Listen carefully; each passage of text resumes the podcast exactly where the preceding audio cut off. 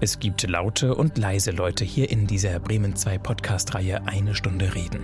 Das Thema ist immer der jeweilige Mensch. Jemand Unbekanntes zufällig getroffen und zum Reden verabredet. Ich bin Mario Neumann und das hier ist Kim Kluschinski. Ich war total das Opa-Kind. mit Opa das erste Mal mit fünf Jahren im Stadion gewesen und Fußballaffin und Opa hat immer alles gemacht und mich gefahren und ja, Inzwischen fährt die 25-Jährige mit dem grün-weißen Werderherz selbst, hat ihre eigenen Dauerkarten für das Weserstadion und nimmt wahlweise ihre beste Freundin mit oder ihren Freund. Den hat sie während der Pandemie mit Hilfe des Internets kennengelernt. Dann hat man sich halt mit Freunden da mal einen Account gemacht und hat halt ein bisschen getindert und geguckt, was der Markt so hergibt. Und dann habe ich mit meinem Freund dann ein Match tatsächlich gehabt und es war ein dunkler Tag Ende September und es hat geregnet und irgendwie war ich müde, nicht so fit. Und ich habe gedacht, gut, dann trifft man sich wieder, es ist ein schöner Abend, man schnackt, aber so richtig das Wahre wird es dann auch nicht sein. Wir haben uns dann getroffen und es war tatsächlich ein super, super schöner Abend. Das eine Wort hat das andere ergeben, man hat viel zusammen gelacht und irgendwie ist die Zeit wie im Flug so vergangen. Ja, und dann hat man schon ein schönes Gefühl gehabt und war auch irgendwie danach total aufgeregt. Trotz des Kribbelns, was daraus wird, wie lange es hält, da ist Kim Kluschinski völlig entspannt. Im Sommer möchte sie gerne mit ihrer Tennismannschaft aufsteigen und im Herbst die Abschlussprüfung ihrer Ausbildung bestehen. Hier ist das komplette Gespräch in der ARD Audiothek. Hallo, Kim Kluschinski. Hallo. es ist schon ein paar Tage her, dass wir uns über den Weg gelaufen sind. Aber Sie waren damals ganz, ganz Feuer und Flamme. Sie haben dieses Schild gesehen und auch gesehen, dass wir da rumgetüdelt haben, ne? Genau. Ich habe gerade Mittagspause gemacht und dann haben Sie mich ja mehr oder weniger angesprochen auf der Straße, als ich Essen geholt habe für mich und meine Kollegen. Stimmt. Und dann konnten Sie aber in dem Moment nicht. Genau. Was haben Sie gedacht, als Sie das Schild gesehen haben? Dann stand da ja, wollen Sie reden oder eine Stunde reden? Und ich war einfach neugierig und habe gedacht, gut, hörst du dir das einfach mal an, was dahinter steckt. Und so kam das, dass ich heute jetzt hier bin und dass es geklappt hat. Hören Sie Podcasts? Ja, ab und zu über Spotify tatsächlich. Auch mal über Wissenschaft, über ganz viel Kommunikation, Persönlichkeitsentwicklung, aber auch schon Thema Aktien oder Finanzen weil ich finde, da sollte einfach jeder auch so ein bisschen Allgemeinwissen sich aufbauen oder zumindest mitreden können. Ich weiß wie immer nichts über Sie. Ich habe Ihren Namen auch nicht bei Google oder irgendeiner anderen Suchmaschine eingegeben. Ich weiß aber, dass Sie zwei Vornamen haben. Sie heißen Kim Katrin Kluschinski. Genau, das ist richtig. Warum Katrin? Kim ist ein gleichgeschlechtlicher Name und dadurch braucht man einen Zweitnamen, der das Geschlecht spezifisch darstellt. Also es gibt auch Kim Lukas, das wäre in dem Fall dann eine männliche Person und Katrin ist halt dann die weibliche Form. Wobei es Katrin ist mit einem H in der Mitte und einem E am Ende. Wieso, genau. wieso diese Schreibweise? Das kommt aus dem Englischen, Amerikanischen und Catherine ist halt die Bedeutung dazu und meine Mama fand den wohl ganz schön. Oder meine Eltern. Aber keine engeren Verwandtschaftsbezüge da Nee. Nach USA oder? Nee, wenn nur mal ausgewandert, Urgroßtante, aber sonst, nee, gar nicht. Wo leben Sie? In Bremen-Nord, in Fage. Also ganz fast schon wieder in Niedersachsen. Das ist wirklich der hinterste Norden. Ja, also Rekum kommt noch. Das ist so Frage Rekum und dann ist wirklich die niedersächsische Grenze und dann geht es nach Neunkirchen, Schwanewede.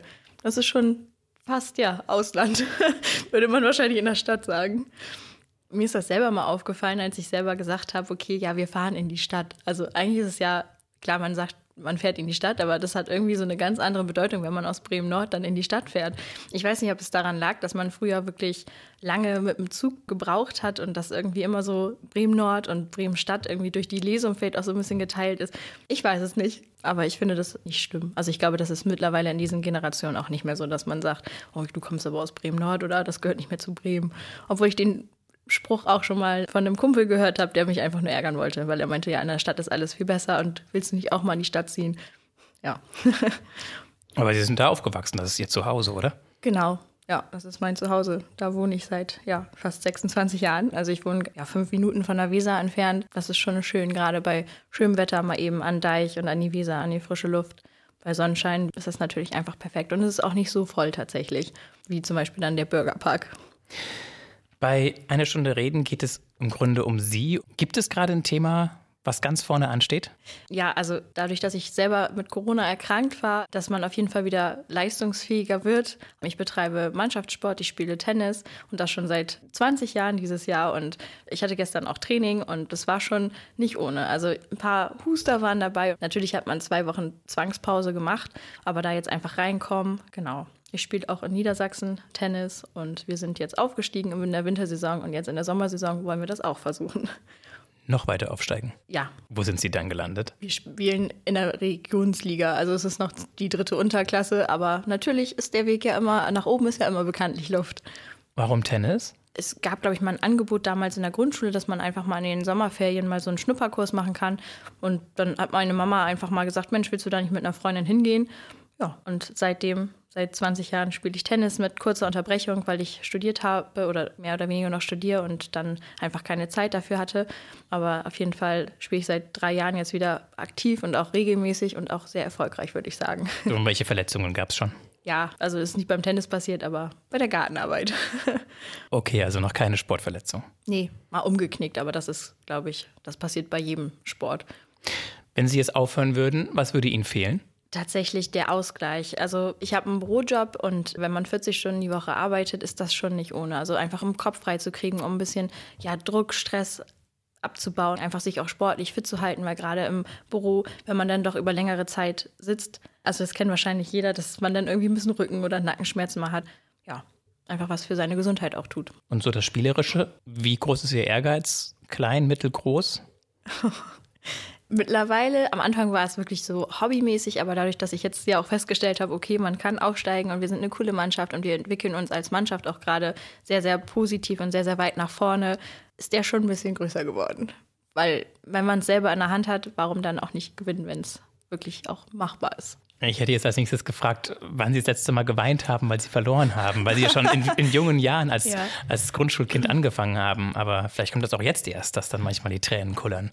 Tatsächlich nicht. Ich ärgere mich dann schon, aber das mir wirklich zum Weinen war, das vielleicht mal als Kind wirklich, aber daran kann ich mich nicht erinnern. Also wenn, war es eigentlich immer eher, dass man Grund zur Freude hatte oder zumindest einen Unentschieden rausholen konnte.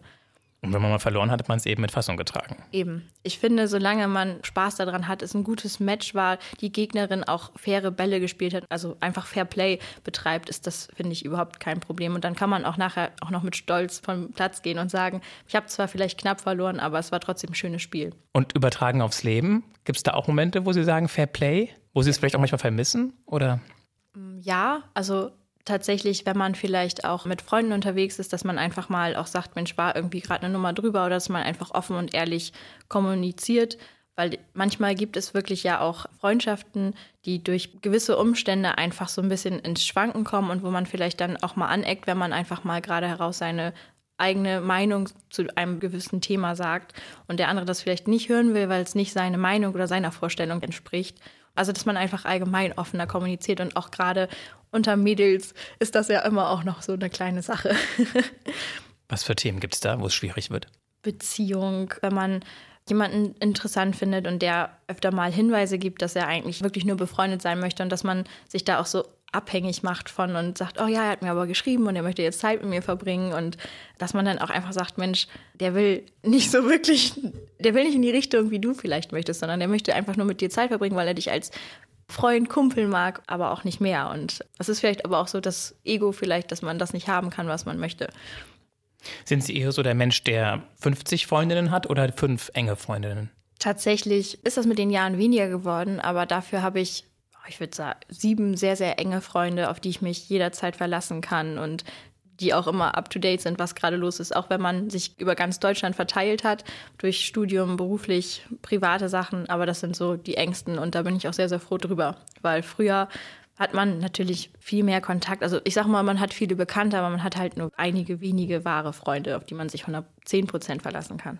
War mal der letzte Moment, wo Sie die Freunde richtig gebraucht haben, als Sie in Quarantäne waren, jetzt wegen Corona? Nee, das gar nicht. Das ist schon ein bisschen länger her. 2018 eigentlich. Ich habe mir ein Wadenbein gebrochen und ich war da noch in einer Beziehung und die ist dann zu Ende gegangen und dann war es irgendwie so, dass man dann doch nach fast viereinhalb Jahren doch nochmal irgendwie so ein bisschen Unterstützung brauchte, auch wenn es im ersten Moment die richtige Entscheidung war, das alles zu verarbeiten und daran nochmal zu denken, war dann doch nochmal ein bisschen schwieriger. Und da war total viel Ablenkung und ich war super viel unterwegs und ich bin auch ein sehr, sehr aktiver Mensch, was das angeht. Also am Wochenende bin ich eigentlich kaum zu Hause, wenn ich es nicht sein muss, wenn ich nicht nebenbei lernen muss oder einfach wirklich die Woche sehr, sehr anstrengend war.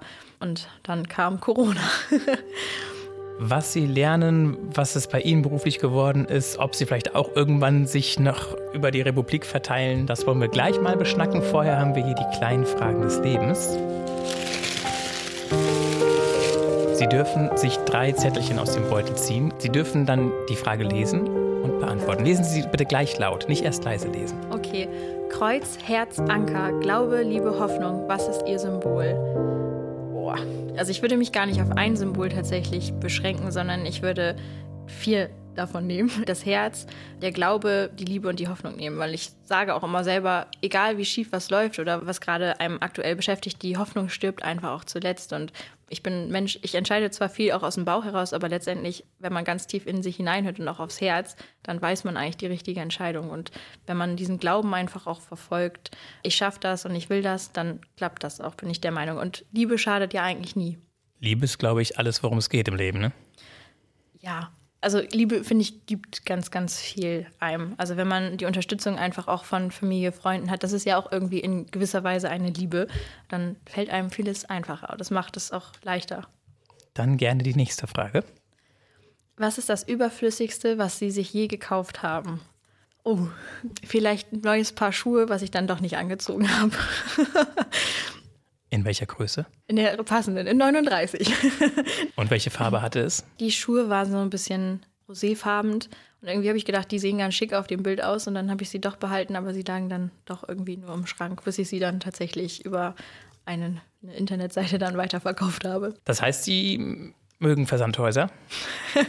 Ja, auch. Ich gehe gerne mal bummeln und ich finde es auch nicht verkehrt, sich immer mal anzugucken, was es so für neue Trends gibt. Sei es bei den Blusen oder bei den Hosen, Blazer. Also ich habe selber gerne so einen schicken, sportlichen Style und schadet auch nie, wenn man mal was Neues kauft. Wie viele Paar Schuhe haben Sie insgesamt? So grob. Es kommt keiner nachzählen. Ich habe bestimmt oh, 40, 50 Paar. Aber davon sind auch ein paar Sportschuhe. So ist es nicht. Also zweckgebunden. Ja. Für, zum Tennisspielen. Auf jeden Fall, ja. Nicht nur alles so Schuhe. Wenn man sich ein neues Oberteil kauft, dann müssen ja die Schuhe auch passen. Das ist vielleicht auch so ein Frauentick, würde ich mal sagen. Die nächste Frage bitte. Okay. Welcher Superheld, Fantasy-Held passt zu Ihnen? Und dann steht da unter Donald Duck, Superman, Pipi Langstrumpf, Lucky Luke oder Harry Potter. Das sind hier so ein paar Beispiele. Sie können Ja. auch jemand ganz anderen auswählen. Ich habe früher immer entweder Yoshi bei Mario Kart oder Prinzessin Peach genommen. Einfach weil ich das rosa cool fand. Aber ich würde mich jetzt nicht so als typisches rosa Mädchen beschreiben. Aber wenn Sie dann sich jetzt entscheiden müssten zwischen Prinzessin Peach und zwischen Yoshi, wer steht wofür aus Ihrer Sicht? Prinzessin Peach ganz klar für dieses Mädchenhafte, so ein bisschen rosa und man sieht immer schick aus. Und Yoshi ist einfach so der Kumpeltyp. Dieses Grüne, das Neutrale, irgendwie auch Glück. Grün ist ja auch die Farbe Glück, Hoffnung. Ich glaube, die Mischung macht es vielleicht auch, weil irgendwo ist man vielleicht dann doch ein bisschen Mädchen, aber auf der anderen Seite ist man dann doch eher der Kumpeltyp, der Lebensfreude ausstrahlt, der fast immer lacht und glücklich ist. Das ist schön, oder? Ja, es ist sehr, sehr schön. Natürlich gibt es auch viele Menschen, denen es anders geht. Aber ich denke mir immer so, es ist immer ja das, was man selber aus einem Tag macht. Man kann sagen, oh Mensch, ja, heute Morgen, ich habe nur vier Stunden geschlafen, der Tag ist morgens um sechs schon gelaufen. Oder man sagt, okay, egal, ich habe vier Stunden geschlafen, aber ich schaffe den Tag und gehe dann einfach heute Abend früher schlafen und lass andere das auch nicht spüren, dass man schlechte Laune hat, schlecht geschlafen hat, sondern macht einfach sein Ding, geht da einfach auch mit einem Lächeln durchs Leben.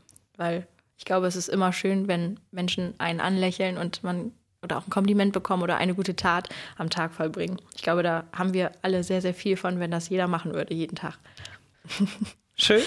Die Zeit, die man mit Arbeit verbringt, nimmt ja einen großen Teil von so einem Tag ein. Was ist das bei Ihnen geworden? War das eine einfache Entscheidung? Haben Sie lange rumprobiert? Sind Sie überhaupt schon sicher, ob Sie da bleiben wollen, wo Sie jetzt sind? Erzählen Sie ein bisschen. Ich habe angefangen, Lebensmittelwirtschaft zu studieren und habe dann aber irgendwie zwischenzeitlich mal gemerkt, Mensch, ist das überhaupt noch das, was du machen möchtest? Bin dann auf Umwegen, weil ich damals als Werkstudentin tätig war bei einer Digitalagentur, die hier auch in Bremen sitzt, habe ich mein Praxissemester damals gemacht und bin in den HR, also in den Personalwesenbereich, also mehr oder weniger Human reingerutscht. Resources heißt es, ne? Ja, Genau, Human Resources. Habe ich reingeschnuppert und auch ins Management. Es hat mir irgendwie super viel Spaß gemacht und ich habe da auch sehr, sehr viel Verantwortung dann gleich bekommen, obwohl ich ja nur Praktikantin war. Und ja, dann habe ich gedacht, gut, die Hochschule in Bremerhaven bietet eine Möglichkeit, dass man erst ein bisschen studiert, dann die Ausbildung macht und dann nochmal anschließend die Bachelorarbeit schreibt. Also quasi wie ein duales Studium, bloß, dass man es nicht parallel macht, sondern in Etappen. Und ja, dann habe ich mich tatsächlich auf den Beruf Ausbildung zur Personaldienstleistungskauffrau beworben und habe dann bei Pensum Bremen in Lesum angefangen. Und eine da, Zeitarbeitsfirma. Genau, Zeitarbeit, genau. Hat die eine gewisse Branche, wo die spezialisiert ist oder macht die alles? Also wir überlassen in sämtlichen Bereichen, also technisch, gewerblich, kaufmännisch und im medizinischen Bereich, aber wir machen auch ganz, ganz viel Karriereberatung und Personalvermittlung was tatsächlich immer mehr im Vordergrund steht jetzt mittlerweile. Das heißt, dass die Betriebe dann auch die Leute dauerhaft haben wollen? Genau, dass es gar nicht über Arbeitnehmerbelastung ist, sondern dass es direkt ja einfach eine Personalvermittlung dann einfach ist. Sie gucken einfach, matcht das, also passt das zusammen? Passt das, was der Betrieb möchte, zu dem, was dieser Mensch gerade mitbringt? Genau. Und das macht mir auf jeden Fall auch viel Spaß. Ja, ich bin fast am Ende meiner Ausbildung. Ich schreibe jetzt im November Prüfungen, dann noch eine Bachelorarbeit schreiben und dann schauen wir einfach mal, wo die Reise hingeht. Ob tatsächlich das typisch in der Zeitarbeit es wird oder ob es tatsächlich nochmal woanders irgendwann vielleicht auch in ein paar Jahren erst hingeht. Da schauen wir mal. Das mit der Zeitarbeit hat sich ja stark entwickelt in den letzten, sag ich mal, 10, 15 Jahren aus meiner Perspektive. Ich habe auch schon mal Interviews gemacht mit Leuten, die über Zeitarbeitsfirmen eine Beschäftigung gefunden haben. Ist ja nicht ganz unumstritten unbedingt. Also weil man halt weiß irgendwie als derjenige, der darüber vermittelt ist, es verdient immer noch mal jemand mit. Ist so ein Satz, der mir in Erinnerung ist. Wie geht es Ihnen damit? Also auch so Gibt es da sowas, so eine Art moralisches etwas, was Sie beschäftigt? Oder wurden Sie von Freunden, Bekannten darauf angesprochen, wie Zeitarbeitsfirma ist doch Sklavenhandel oder sowas krasses? ähm, tatsächlich eher nicht, weil ich versuche den Leuten immer ganz gut das zu erklären dahinter, warum, wieso, weshalb, was wir eigentlich machen. Und ich sehe das tatsächlich, also ich kann ja immer nur für Pensum sprechen oder auch für mich natürlich persönlich. Bei uns ist es wirklich so, der Arbeitnehmer oder der Mitarbeiter hat wirklich auch einen Wert. Es gibt auch, das sehe ich bei meinen Klassenkameraden, dass es auch wirklich so ist, dass die montags um 6 Uhr bei Kunde A, dienstags bei Kunde B sind und sowas, diese klassische Zeitarbeit. Also bei uns ist es wirklich so, die Mitarbeiter werden langfristig auch überlassen und haben ungefähr ein Monat mindestens bei dem Kunden und lernen das da auch vor Ort richtig kennen. Und ich finde, auch wenn man vielleicht gerade festen Abschluss hat, dann kann man durch die Zeitarbeit einen super Einblick bekommen, so eine Art Quereinstieg auch, um einfach mal verschiedene Branchen in schneller Zeit auch kennenzulernen. Und verschiedene Arbeitgeber. Es ist ja genau. auch nicht genau. jeder, jeder Laden gleich, salopp gesagt. Genau, und kann dann auch vielleicht für sich ja nochmal herausfinden, Mensch, die Branche IT hatte ich vielleicht vorher nie was am Hut, finde ich aber mega interessant und ich fühle mich total wohl und mir macht das Spaß und ich kann mich nochmal in eine ganz andere Richtung entwickeln. Oder auch gerade für Eltern, die aus der Elternzeit kommen, die aber erstmal nur Teilzeit arbeiten wollen, ist das auch viel eine Chance. Oder wenn man auch mal den Job verliert und arbeitslos ist, ist das ja auch immer noch ein Sprungbrett, was auch von vielen genutzt wird. Und natürlich, Personalvermittlung ist nochmal ein ganz anderes Thema, aber das ist so die klassische Arbeitnehmerbelastung. Und ich finde, das ist auf jeden Fall eine gute Möglichkeit, auch wenn es immer wieder schwarze Schafe tatsächlich auch darunter gibt und wir auch immer noch mit einem komischen Blick angeguckt werden. Aber wir versuchen das immer bestmöglich zu zeigen, okay, Mensch, bei uns läuft es einfach anders. Zu neutralisieren, das Vorurteil genau. sozusagen. Aber ich finde, dafür kann man auch dann definitiv auch stehen und muss sich dafür auch nicht ja, ich will nicht sagen schämen, aber das ist der Job, den man macht und den man liebt. Und ich glaube, dass diese Leidenschaft, die dahinter ist, genauso wie auch im Pflegebereich, es gibt einfach, man muss für gewisse Bereiche einfach geboren worden sein oder so ein bisschen ja diese Leidenschaft mitbringen und dahinter stehen. Und dann finde ich, ist das überhaupt nicht schlimm und dann braucht man sich moralisch da auch keine Gedanken machen. Zumindest geht es mir so. Das heißt, Sie haben das Gefühl, Sie sind da richtig, wo Sie sind und Sie machen das mit einer Achtung vor jedem Menschen, der seine Arbeit irgendwo einbringt und gucken, dass es auch gut passt, dass jemand sich auch wohlfühlt, erkundigen sich. Genau. Das steht im absoluten Vordergrund, finde ich, weil ich könnte damit auf jeden Fall nicht ruhig schlafen, wenn ich wüsste, okay, ein Mensch wird irgendwie falsch behandelt oder nicht als das angesehen, was er ist, nur weil er über die Zeitarbeit irgendwo arbeitet. Das, finde ich, geht einfach gar nicht. Und haben Sie nochmal vor, dann woanders hinzugehen? Ich meine, Sie können da ja theoretisch, wenn Sie einen Abschluss haben, sind Sie ja Personalreferentin und können theoretisch in jedem Betrieb auf der ganzen Welt gehen. Genau. Personalberaterin dann, also Personaldienstleistungskauffrau Frau dann. Und für mich stehen aktuell, glaube ich, noch alle Türen offen. Natürlich wird bei uns auch ausgebildet mit hundertprozentiger Übernahme, vielleicht auch noch mal ins Ausland. Man wandert vielleicht irgendwann mal aus. Das wird sich dann einfach alles zeigen. Aber ich blicke ganz positiv in die Zukunft. Meinen Sie Auswandern jetzt auch vor dem Hintergrund der neuen Situation in Europa, dass wir einen Krieg haben? Nee, das nicht. Also ich habe tatsächlich immer mal mit dem Gedanken gespielt, nach Skandinavien auszuwandern oder auch mal für ein paar Jahre in die Schweiz, um einfach mal zu gucken, wie es da vom Arbeitsklima ist, wie man sich da wohlfühlt. Warum diese beiden Länder oder diese beiden Gegenden? Haben Sie da viel Urlaub gemacht oder es sind ja auch sehr unterschiedliche Pole. Ja. Das eine ist Richtung Norden, das andere Richtung Süden und Skandinavien ist eher so die Weite und die Einsamkeit. Ja. In der Schweiz sind es die Berge und ja, ich glaube schon auch eher ein bisschen mehr Menschen, aber ein kleines ja. Land dafür mit einer besonderen Rolle in der Welt, in ja. Europa. Ich finde, in der Schweiz gibt es super schöne Seen und auch Orte. Und also ich war selber einmal nur kurz am Flughafen, bin dann direkt weitergeflogen und war selber so an der Schweizer Grenze mal, aber noch nie in der Schweiz und habe da noch nie so richtig Urlaub gemacht. Aber ich stelle mir das super schön vor und ich kenne auch Bekannte, die ausgewandert sind und die auch nicht wieder zurück wollen. Und was die so erzählen, klingt alles schon sehr schön. Natürlich muss das auch einem jedem gefallen. Ähm, zum Beispiel auch, dass die Nachbarn in dem Ort, wo man dann lebt, vielleicht auch alle die Arbeitskollegen sind. Muss man auch mit klarkommen oder dass man vielleicht dann auch, weil man ja Deutscher ist und quasi ja eingewandert ist, ja nicht so zu den Schweizern gehört. Und Skandinavien, weil von meiner Oma sind, ja, meine Familie ist halt, hat da früher auch gelebt.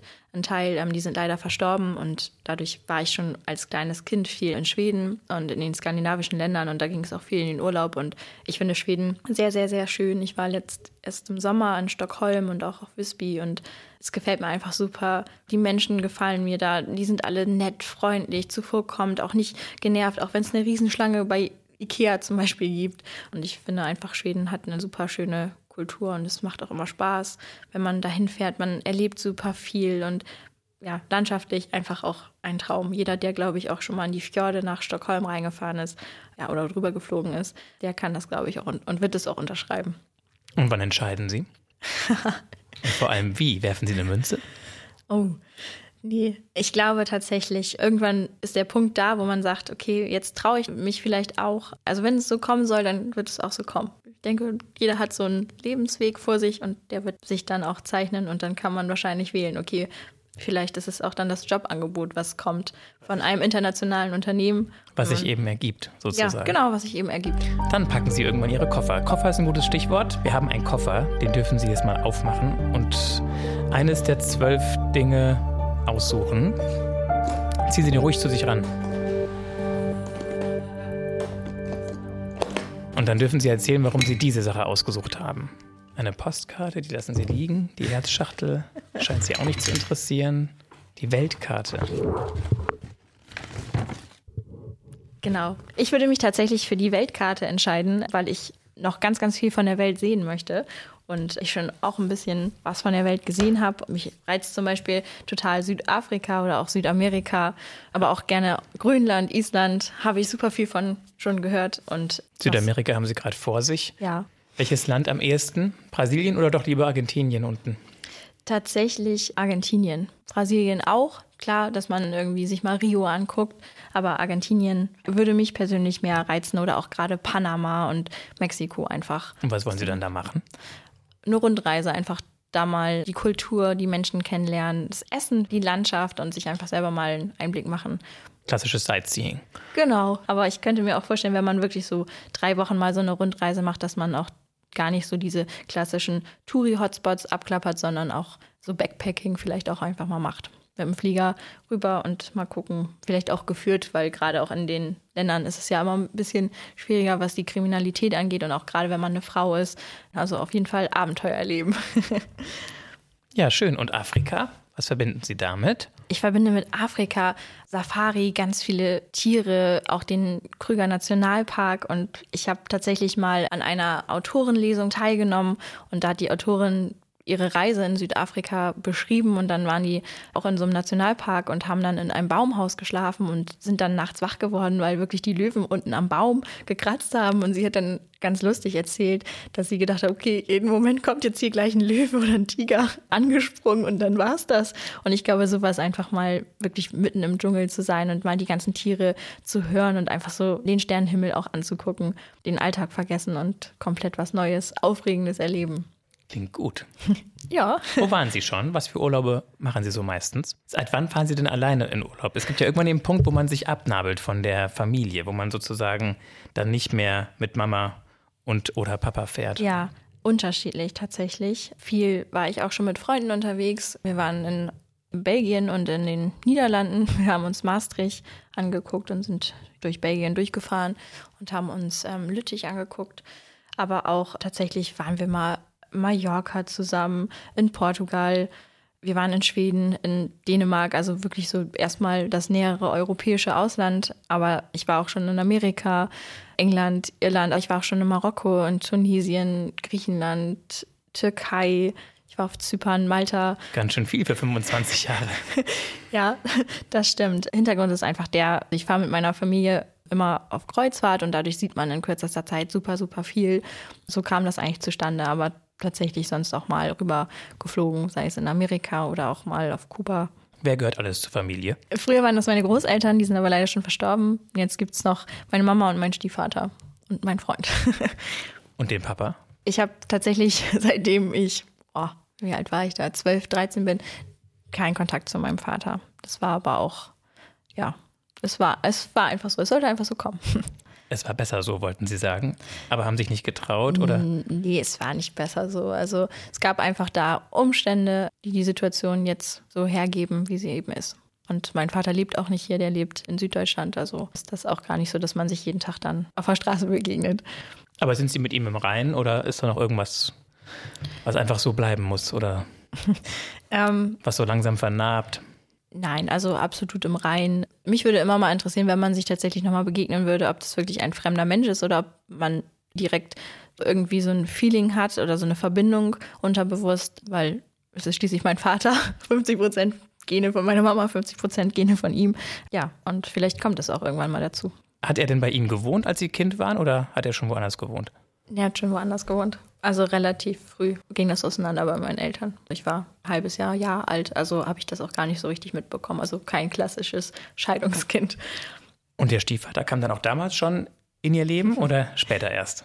Erst ein bisschen später tatsächlich. Da war ich ja zehn und seitdem ist er Stiefvater. aber es ist auch völlig in Ordnung und Tatsächlich hat er selber aber auch keine Kinder. Es war vielleicht am Anfang auch ein bisschen schwierig, weil man ja auch dann so mit neun, zehn so langsam in die Pubertät kommt. Aber seitdem ein Herz und eine Seele tatsächlich. Und sagen Sie Papa zu ihm oder? Nein, den, den, den, den Vornamen, Vornamen einfach, Vornamen, ja. Genau. Und das heißt, Sie fahren auch immer noch sozusagen mit Ihren Eltern und Geschwistern in Urlaub, aber auch alleine mit Freund, also mit dem Freund oder mit Freunden? Genau, also es ist immer die gute Mischung. Letztes Jahr habe ich zum Beispiel Urlaub mit meinen Mädels gemacht, aber auch mit meiner Mama tatsächlich. Da ist der Stiefvater dann zu Hause geblieben und ich war nochmal mit meinem Freund unterwegs, ein paar Tage an der Ostsee. Und für dieses Jahr gibt es tatsächlich noch keine konkreten Pläne, einfach aufgrund der aktuellen politischen sowie auch der Corona-Lage hier in Deutschland. Und ich denke, es geht vielen so, dass man sagt, okay, man bucht und letztendlich weiß man dann ja auch nicht, ob man nicht vorher irgendwie ja, positiv getestet wird, ob es einem irgendwie schlecht geht, ob man überhaupt dann fahren möchte, weil man sich irgendwie nicht sicher fühlt. Man weiß ja immer nie, was in der fernen Zukunft kommt. So, und Sie sind heute schon getestet worden, weil Sie in der Berufsschule waren? Genau. Erwartungsgemäß negativ, weil Sie ja erst Corona hatten, genau. Ja, wie war das? Wo hatten Sie es her? Wie ist es abgelaufen? Und wie haben Sie es überhaupt gemerkt? Tatsächlich, weil ich Symptome bekommen habe. Es fing an mit Halsschmerzen, Schnupfen, man hat sich einfach schlapp gefühlt, man hat nicht mehr gut geschlafen, ein bisschen Ohrenschmerzen. Und dadurch, dass in dem, ich sag mal, mehr oder weniger Bekanntenkreis mit den Personen, die haben sich leider alle infiziert und lagen alle eine Woche mehr oder weniger flach, war das relativ schnell klar, okay, du hast Symptome, der Test ist vielleicht noch negativ. Teste dich trotzdem mal morgens und mittags und der erste morgens war tatsächlich auch noch negativ. Und dann war der zweite um zwölf innerhalb von zwei Minuten positiv und das ist genauso auch dann im Testzentrum, weil man muss ja erst einen Schnelltest machen, bevor man dann zum PCR-Test kommt. Und ich hatte auch innerhalb von drei Minuten das Ergebnis und dann wusste ich, alles klar, Corona 2022, Sie sind dabei. Das erste Mal. Ja, also zumindest, dass man es weiß. Ganz klar. Auf der Skala von 1 bis 10, ich meine, Sie sind 25, Sie waren bestimmt schon öfter mal krank. Wie war es jetzt im Vergleich zu anderen Infektionen, die Sie hatten? Also 1 gar nicht schlimm, 10 sehr schlimm. Ja, ja zwischen 7 und 8. Viel getrunken, auch ab und zu mal im Garten ein bisschen spazieren gegangen, dass man einfach nicht nur die ganze Zeit liegt, sondern dass man auch ein bisschen für den Kreislauf fit bleibt, ausgeruht. Schlafen ist tatsächlich nicht so viel gewesen, dann eher nachts. Serien geguckt oder gelesen? Sowohl als auch tatsächlich. Mit Freunden auch geskypt in der Zeit und mal telefoniert abends, so gut es eben ging und so wie man sich auch gefühlt hat dann und sich bekochen lassen. Von wem? Von meinen Eltern. Die haben mir dann ja Essen vorbeigebracht und das war ganz nett. Ich habe meine eigene Wohnung in dem Haus von meinen Eltern. Also meine Eltern wohnen oben und ich wohne unten. Und dadurch war es dann auch so nochmal möglich, dass man dann halt nochmal durchs Fenster einmal kurz geschnackt hat und einfach auch ein bisschen soziale Kontakte weiterhin gepflegt hat. Und sind Sie froh, dass Sie es jetzt gehabt haben, dass Sie mitreden können, dass Sie, Sie haben es eben so schön gesagt, Corona 2022, ich war dabei. ja, was heißt froh?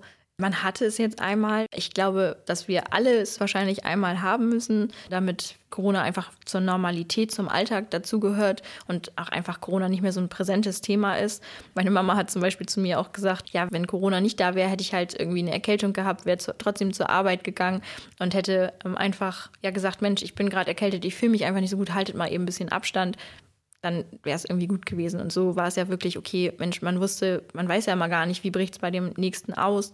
Leidet der wirklich stark, dass er ins Krankenhaus muss, hat, bekommt er Atemnot, gibt es ja alles, tatsächlich. Hatten Sie ein bisschen Angst vorher? Also auch noch vorher, bevor es diese Omikron-Variante gab, als es diese Delta-Variante gab, als gab es Todesfälle in Ihrem Umfeld?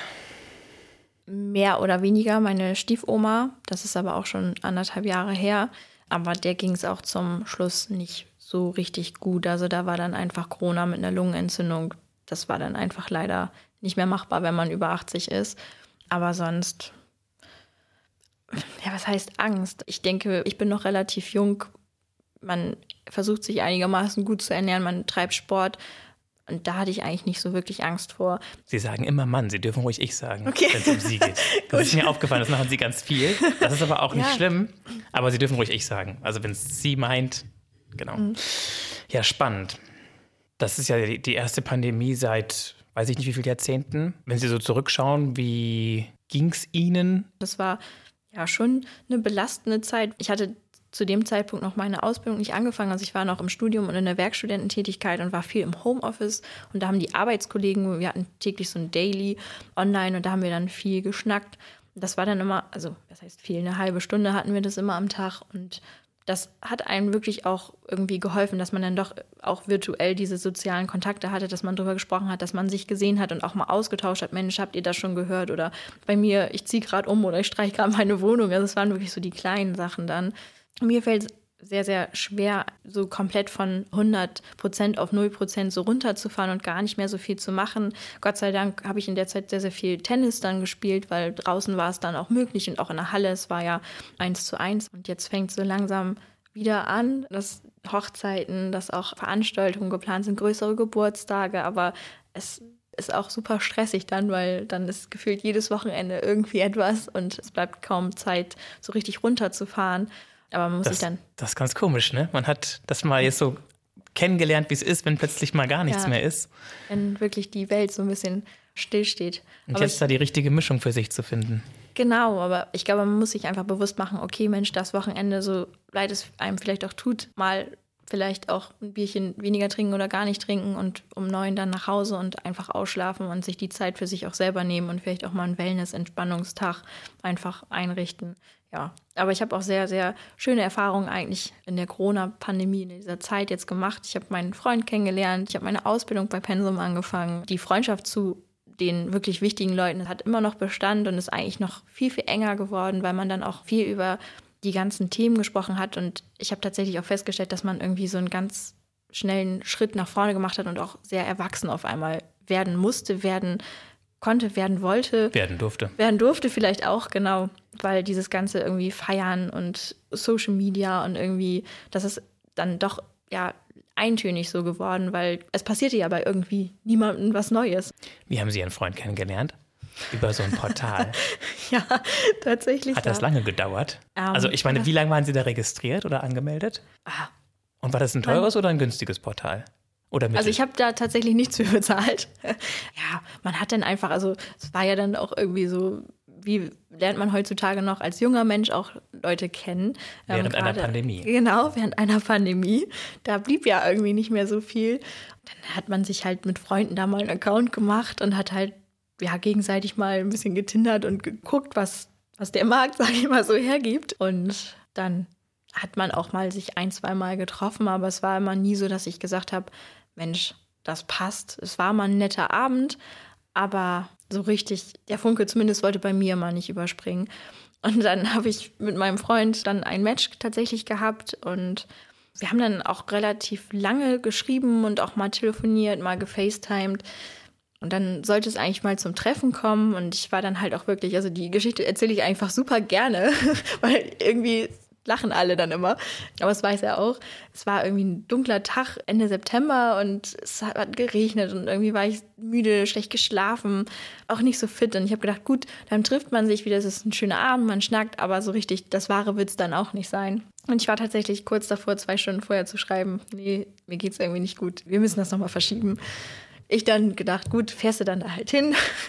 wir haben uns dann getroffen und es war tatsächlich ein super, super schöner Abend und wir haben vier Stunden nur durchgequatscht und das eine Wort hat das andere ergeben. Man hat viel zusammen gelacht und irgendwie ist die Zeit wie im Flug so vergangen. Ja, und dann hat man schon ein schönes Gefühl gehabt und war auch irgendwie danach total aufgeregt. Ja, Sie hatten sich verliebt. Ja, also ich würde gar nicht sagen, vielleicht so beim ersten Treffen, aber so bei den nächsten Treffen dann einfach, wo man den Menschen dahinter und den Charakter auch einfach noch mehr kennenlernt. Und man war irgendwie noch in der Pandemie, also die ersten Dates waren wirklich noch im Kino und dann war auch nicht mehr mit Essen gehen, dann war wirklich auch spazieren gehen, dann kam der Winter. Das war schon auch eine schwierige Zeit, aber ja, man hat sie gut überstanden und tatsächlich ist das vielleicht auch der Vorteil, weil man sich doch sehr intensiv auch kennengelernt hat und weil man ja 24-7 irgendwie aufeinander dann hängen konnte, weil auch viel mit Freunden treffen war einfach nicht. Umso spannender ist tatsächlich jetzt die Zeit, wo alles wieder gelockert ist, weil man sich nochmal ganz anders kennenlernt mit Freunden. Wie ist es mal auf einer Party, auf einer Hochzeit, bei Geburtstagen, Familie, Freunde, auch ein halbes Jahr, nachdem man schon zusammen war, irgendwie dann langsam nach und nach kennengelernt hat, weil mein Freund hat auch eine relativ große Familie, war einfach nie möglich, also durfte man zumindest auch nicht. Es war ja nicht mehr als fünf Leute, glaube ich, erlaubt. Aber Und passt immer noch oder ist schwierig? Nee, passt immer noch. Sehr schön. Ich bin auch sehr glücklich. Das heißt, es könnte der richtige sein, aber das wird sich zeigen, oder wie sehen Sie es? Haben Sie da große Erwartungen? Ja. Machen Sie sich solche Gedanken manchmal? Also, weiß ich nicht, vom Einschlafen? Früher oder? ja. Heutzutage sehe ich das ein bisschen anders und denke mir, ja, wenn es der richtige sein soll, dann wird es auch sein. Aber es ist auch völlig in Ordnung, wenn es einfach für einen Lebensabschnitt reicht. Wenn es jetzt vielleicht die nächsten zehn Jahre so ist und man vielleicht heiratet, ein Haus baut, irgendwie Kinder kriegt, so dieses Klassische. Aber ob es tatsächlich dazu kommt, lasse ich mir einfach offen und ich mache mir da auch nicht so einen Druck. Aber Sie hätten schon Bock drauf. Hört, ja. hört sie sich jetzt so an. ja, also vorstellen kann ich es mir auf jeden Fall und auch mit ihm. Ob sich das dann tatsächlich alles so ergibt, Wird ist dann nochmal eine ganz andere Sache, genau also es gibt ja wirklich Menschen, die sich so nach dem einen streben und ich glaube, das gibt es einfach nicht. Dafür sind wir viel zu unterschiedlich und ja, jeder Lebensabschnitt oder jedes Jahrzehnt vielleicht auch bringt nochmal was ganz anderes mit sich und der Mensch verändert sich ja auch einfach im Laufe des Lebens und wenn es dann einfach ab einem gewissen Zeitpunkt nicht mehr passt, ist das auch völlig in Ordnung. Also man muss ja nichts irgendwie erdrücken oder erzwingen, was vielleicht gar nicht sein soll. Jetzt sind wir reif für die großen Fragen des Lebens. das auch noch. Wieder drei Stück, bitte. Gut, erste Frage. Welche Ihrer Träume sind wahr geworden? Auf jeden Fall, dass ich schon viel von der Welt gesehen habe. Und das ist auch einfach ein zukünftiger Traum, dass man noch ganz, ganz viel sieht und dass man einfach viel unterwegs ist, viel reist. Genau. Leckeres Essen genießt. Mit oder ohne Fleisch? Sowohl als auch. Tatsächlich habe ich mir immer als Vorsatz genommen, Unter der Woche kaum bis gar kein Fleisch und dann am Wochenende tatsächlich ein oder zweimal, wenn man auch mal jetzt im Sommer grillt. Aber es gibt auch sehr leckere Alternativen und man kann aber auch auf Fleisch verzichten, finde ich ganz gut. Also mir fällt das nicht schwer. Und der Vorsatz kam, weil Sie besorgt sind um Ihren CO2-Fußabdruck oder weil Sie gesünder leben wollten oder? Eher gesünder leben wollten. Und weil ich mag total gerne Obst und auch Gemüse und ich finde, das ist super lecker und da muss man nicht immer unbedingt Fleisch zu essen. Und Reisen hat ja auch so eine Sache mit dem CO2. Ja. Also Kreuzfahrtschiffe sind ja so ganz, ganz schlimme Drecksschleudern. Ja. ja. Flugzeuge sind auch nicht gerade unbedingt so klimafreundlich. Wie geht's Ihnen damit? Ich finde immer, solange man irgendwie einen Ausgleich persönlich auch schafft, sei es irgendwie eine CO2-Steuer noch zusätzlich zum Flug zu zahlen oder sonst möglichst, wenn es möglich ist, einen Zug zu nehmen und nicht das Auto, dann habe ich da nicht so die Probleme tatsächlich mit. Aber Sie haben einen Führerschein? Ja, habe ich. Und ein eigenes Auto? Ja, habe ich. weil Sie es jeden Tag brauchen oder weil Sie es einfach haben? das ist eine gute Frage. Ähm, ja. Vielleicht ein bisschen gemein. Ja, die ist auch ein bisschen gemein. Ja, brauchen. Es ist schon Luxus. Also ich glaube, wenn man in der Stadt wohnt, ist es dann doch mit dem ÖPNV auch ein bisschen einfacher und flexibler. So, wenn ich mal in die Stadt möchte, auch gerade abends, wird es dann schon mit den Zugverbindungen ein bisschen schwieriger. Oder ja, man ist halt auch einfach bequem und das ist Luxus. Es ist vielleicht auch ein Statussymbol für viele. Und ich möchte mein Auto auch nicht missen, obwohl jetzt gerade auch im Frühling versuche ich wirklich auch viel dann privat auch mit dem Fahrrad zu fahren. Gut. Gut, dann kommen wir zur nächsten Frage. Gibt es eine Gebrauchsanweisung für ein gutes Leben? Viel lachen, nicht alles immer so ernst nehmen, Hoffnung, Mut, Glück, eine positive Grundeinstellung. Hat ja nicht jeder automatisch. Wo nehmen Sie die her? Das würde ich einfach sagen, bin einfach ich. Ich lache einfach super gerne. Ich habe gerne Spaß am Leben und ich versuche einfach das Bestmögliche immer aus jedem Tag zu machen. Auch wenn es vielleicht für manche manchmal nicht so rüberkommt, weil man vielleicht dann auch mal genervt ist, aber. Haben Sie ja. Geschwister? Nein, ich bin der Einzige. Also, was heißt, ich habe zwei Halbbrüder, aber keinen Kontakt, weil die bei meinem Vater leben. Genau, aber sonst bin ich Einzelkind. Die kamen dann vermutlich später, ja. nachdem Ihr Papa schon nicht mehr ja. mit Ihrer Mama irgendwas zu tun hatte. Ja, die sind deutlich jünger. Also, sehr deutlich jünger. Zehn Jahre ungefähr, ja. Und wollen Sie die mal treffen oder nicht? Vielleicht, mal gucken. Die nächste Frage. Wenn Sie das Leben bis hierher noch einmal leben könnten, an welcher Stelle würden Sie anders abbiegen?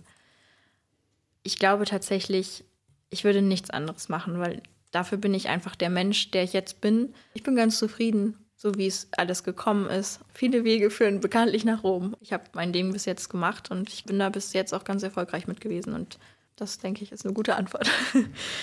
Ich habe mich gefragt, wo sie überhaupt anders groß hätten abbiegen können. Die fünfte Klasse ist ja immer so ein ja. erster Punkt, wo man entweder an diese Schulform oder an jene Schulform geht. Wie war es bei Ihnen? Nee, das war eigentlich klar, dass ich aufs Gymnasium gehe, was es so ja, glaube ich, gar nicht mehr gibt heutzutage. Höchstens vielleicht bei der Studienwahl. Wenn man mit 18 noch nicht so wirklich Erfahrung gesammelt hat oder auch gar nicht so richtig weiß, okay, Mensch, was heißt denn eigentlich Berufswelt und Berufsleben und mit Studium und wie liegt mir das eigentlich? Vielleicht, dass man wirklich erst eine Ausbildung macht oder ein duales Studium und dann im Anschluss nochmal berufsbegleitend studiert oder wirklich nochmal zurück an die Uni geht. Also Aber, mehr ausprobieren, mehr Praktika, ja, genau. mehr rumgucken. Definitiv vielleicht sich auch was einfach das. Mir. Wie, wie kamen Sie auf die Lebensmittelbranche eigentlich? also ich wollte immer was studieren, was auf jeden Fall Zukunft hat und Lebensmittel brauchen wir tagtäglich und es ist nie verkehrt, glaube ich, mal zu wissen, wie sich eigentlich so ein Lebensmittel zusammensetzt, was eigentlich in den Lebensmitteln heutzutage alles von der Industrie hinzugefügt wird, was nicht gut ist und was auch meiner Meinung nach da manchmal gar nicht rein muss, weil es sind einfach Füllstoffe und auch überall Zucker. Also ich habe letzt auch mal festgestellt, in normaler Tomatensauce war Zucker zugesetzt, im Senf ist Zucker zugesetzt und das sind dann auch Sachen, es schmeckt auch ohne Zucker tatsächlich. Es ist einfach ein Füllmittel. Also Haushaltszucker ist das günstigste Produkt, was die Industrie hinzufügen kann oder auch die ganzen E-Stoffe. Teilweise müssen Zusatzstoffe einfach auch hinzugefügt werden oder Verdickungsstoffe, damit das Lebensmittel auch haltbar gemacht wird und sich auch länger hält. Aber viele Stoffe können einfach da auch raus. Also sei es auch natürliche Aromen. Warum zum Beispiel das Vanilleeis schmeckt bestimmt auch, wenn man Bonbon-Vanille nimmt und man muss kein natürliches Vanillearoma verwenden. Aber es ist halt einfach günstiger. Auf dem Gymnasium hatten Sie welche Rolle in der Klasse? Ganz normale Mitschülerin. Ich war 8., 9. Klasse auch mal Klassensprecherin. Genau. Also Und fiel es Ihnen leicht oder welche Fächer waren besonders herausfordernd? Physik. Aber sonst hatte ich kein Problem damit. Und vielleicht noch Religion. Das war auch irgendwie nicht so meins, aber Was war da schwierig? weiß ich auch nicht. Vielleicht auch die Form, wie der Lehrer oder die Lehrerin das unterrichtet hat. Also es war irgendwie vielleicht nicht so ansprechend, gerade auch in jungen Jahren. Ist ja eigentlich nur so ein Laberfach. Ja, vielleicht war es auch einfach ein bisschen zu viel. Zu viel Gelaber für Sie. ja, also ich glaube, jeder kann sich mit dem Glauben beschäftigen und jeder findet für sich das, was für ihn passend ist. Und es ist nicht verkehrt, mal alle Glaubensrichtungen ja kennenzulernen und sich einen Überblick zu verschaffen. Aber wenn es dann auch wirklich so ja, in gewisse Richtungen geht, da kann ich irgendwie nicht so viel mit anfangen. Weiß ich nicht. Vielleicht auch Vorteil durch Medien. Ich weiß es nicht. Sie hatten keinen Bock drauf. Ja. Und dann haben Sie eine 4 geschrieben. nee, drei Minus. Also waren Sie schon so eine sehr gute, gute bis sehr gute Schülerin. es, war, es war immer ausreichend gut. Ja, ausreichend ist ja 4. Ja, es war, war gut. Zweier, Dreierbereich, je nachdem. Auch mal eine Eins dazwischen. Und dann ging es zum Abitur. Leistungskurs Deutsch und Biologie, was gar nicht so verkehrt war, gerade auch Biologie dann fürs Studium. Das war auch eigentlich eine schöne Zeit. Aber auch das Studium war schön. Also ich finde, jeder sollte auch mal die Erfahrung machen, tatsächlich zu studieren und einfach mal dieses Campusleben oder dieses Studentenleben zu leben, sich einfach auszuprobieren Was haben Sie daran geschätzt? tatsächlich so ein bisschen auch die Freiheit, also dass man auch sagen konnte, okay, heute gehe ich mal nicht zur Vorlesung, sondern mach's einfach online oder ich kann gerade nicht zur Vorlesung gehen, weil eine Klausur einfach ansteht und ich das nicht schaffe. Aber auch nachmittags mal, dadurch, dass ich in Bremerhaven studiert habe oder noch werde, mal am Strand oder am Wasser zu sitzen, weil die Hochschule am Meer wird es auch genannt.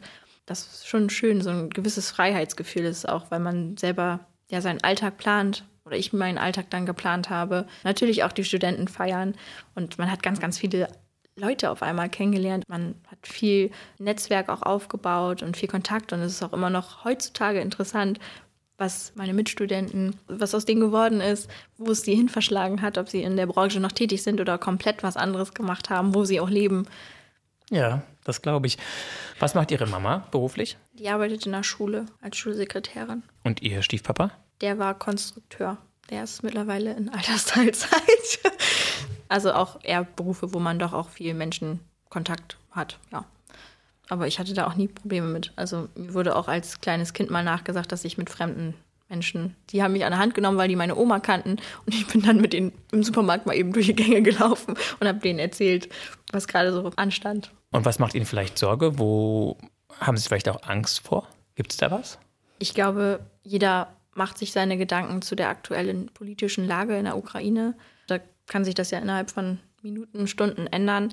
Natürlich ist das immer so ein bisschen im Hinterkopf und ich bin unheimlich dankbar und das hat mir diese Zeit auch gezeigt, dass wir hier in Deutschland noch sehr behütet leben, obwohl ich auch auf der anderen Seite es super schwierig und auch schade finde, dass wir im 21. Jahrhundert immer noch Kriege führen müssen oder dass Kriege geführt werden und dass es Menschen eigentlich hauptsächlich oder die Bevölkerung darunter leidet, weil die Politik mehr oder weniger Fehlentscheidungen getroffen hat oder auch versagt hat, größtenteils. Und das sehen Sie halt so und, und schätzen das so ein und nehmen es halt so hin.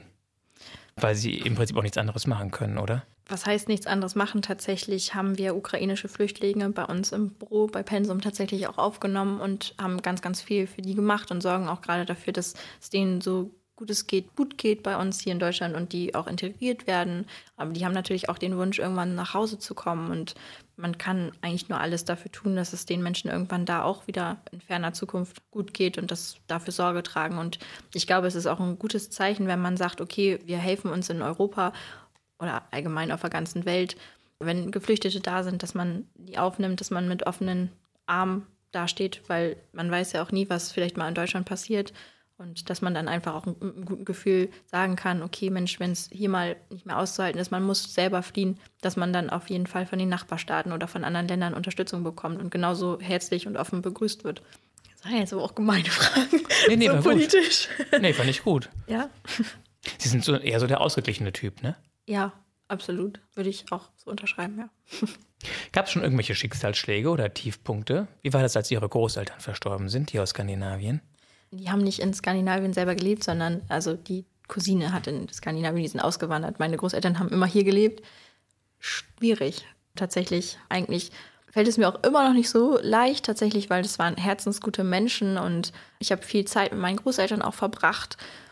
Und mir tat es eigentlich so leid, bevor die dann gestorben sind, auch, dass man den Menschen so leiden sieht und mehr oder weniger ihn dann gehen lassen muss, beziehungsweise der Tag dann irgendwann kommt. Und meiner Meinung nach waren es total beliebte, super nette, hilfsbereite Menschen, die einfach viel zu früh gestorben sind und die ich auch gerne noch länger in meinem Leben gehabt hätte. Natürlich aber auch unter dem Vorsatz, dass es denen gut geht und dass die auch wollen. Weil mit ja, einem Schlaganfall dann im Krankenhaus auf der Intensivstation mit ja, Mitte 70, sie können sich das ausmalen, dass das vielleicht nicht mehr so schön gewesen wäre und im Pflegeheim mit einem Schwerstpflegefall höchstwahrscheinlich geendet worden wäre. Oder ja. Und dann sind Sie noch im Krankenhaus verstorben, weil Sie sich mit Corona infiziert haben? Oder? Nein, Gott sei Dank nicht. Das war das ist schon in meiner Kindheit dann gewesen. Ja. Und dann kam es dazu, aber nicht, weil Sie dann doch schon schneller verstorben sind oder Ihren Frieden gefunden haben. Genau. Es war aber auch dann in Ordnung für Sie, dass Sie den Frieden dann gefunden haben und dass Sie auch dann. Also ich sage immer, ich habe jetzt zwei Schutzengel mehr im Himmel, die auf mich aufpassen. Genau. Hat es beide mehr oder weniger gleichzeitig oder kurz nacheinander erwischt, oder? Ja, also innerhalb von fünf Jahren war das dann. Genau. Zuerst ging der Opa. Mhm. Genau. Ist oft so. Ja, aber tatsächlich hat das meine Oma ganz gut gemeistert, weil wir vielleicht auch da waren. Aber ja, es war trotzdem einfach schade. Ich war total das Opa-Kind. mit Opa das erste Mal mit fünf Jahren im Stadion gewesen und Fußball affin und Opa hat immer alles gemacht und für mich gefahren und klassisches Opa-Kind. auch so ein bisschen Papa-Ersatz. Ne? Ja, aber weiß nicht, ich habe immer. Ist ja, ist ja gut, dass er da war. Ja, auf jeden Fall. Dann ist er der Vater ihrer Mutter, nehme ich an. Genau, ja. Ja, vielleicht auch ein bisschen Vaterersatz, aber es war super schön. Ich hatte auch eine tolle Kindheit und ich möchte das auch einfach nicht missen. Und ich bin unheimlich dankbar, weil es kann tatsächlich auch anders sein. Ich bin sehr behütet aufgewachsen, was ich vielleicht damals auch in der Teenie-Zeit nicht so cool fand, wenn Mama dann mal gesagt hat, nee, du bist um 10 zu Hause oder ich hole dich ab oder nee, du gehst da nicht mit oder du übernachtest da nicht. Aber letztendlich war es genauso gut, wie sie es gemacht hat. Und mittlerweile bin ich da sehr, sehr dankbar. Weil es hätte ja auch einfach mal ja, was passieren können, was man nicht will, oder man kommt da, kommt nicht mehr nach Hause oder ja, was auch immer. Und dann hatten sie trotzdem irgendwann ihren ersten Vollrausch? Oder es steht ja noch aus? ähm, ja, natürlich. Dann mal so mit 18, 19 auf Abifahrt. Aber es war immer so, dass es mir gut ging und dass ich immer heil nach Hause gekommen bin und toi toi toi bis jetzt nie was Schlimmes passiert ist. Sie haben aber auch keine Sorge, oder? Sie befürchten auch nicht viel. nee, eigentlich nicht. Also natürlich ist vielleicht irgendwann mal die Sorge da, dass man vielleicht auch den Job verliert oder dass man auch vielleicht mal irgendwie ohne einen Partner vielleicht oder ohne die Familie auch dann dasteht, weil man vielleicht auswandert und weil man auf einmal auf sich hundertprozentig gestellt ist oder auch ja die Eltern irgendwann versterben. Aber das kann man nun mal nicht ändern und man kann einfach die Zeit nutzen, die man jetzt hat und das Beste daraus machen. Ja. Und sind Sie bis heute immer noch begeistert, wenn der SV Werder gewinnt oder auch ja, verliert? Absolut, tatsächlich. Es war schon ein Trauerspiel, auch der Abstieg.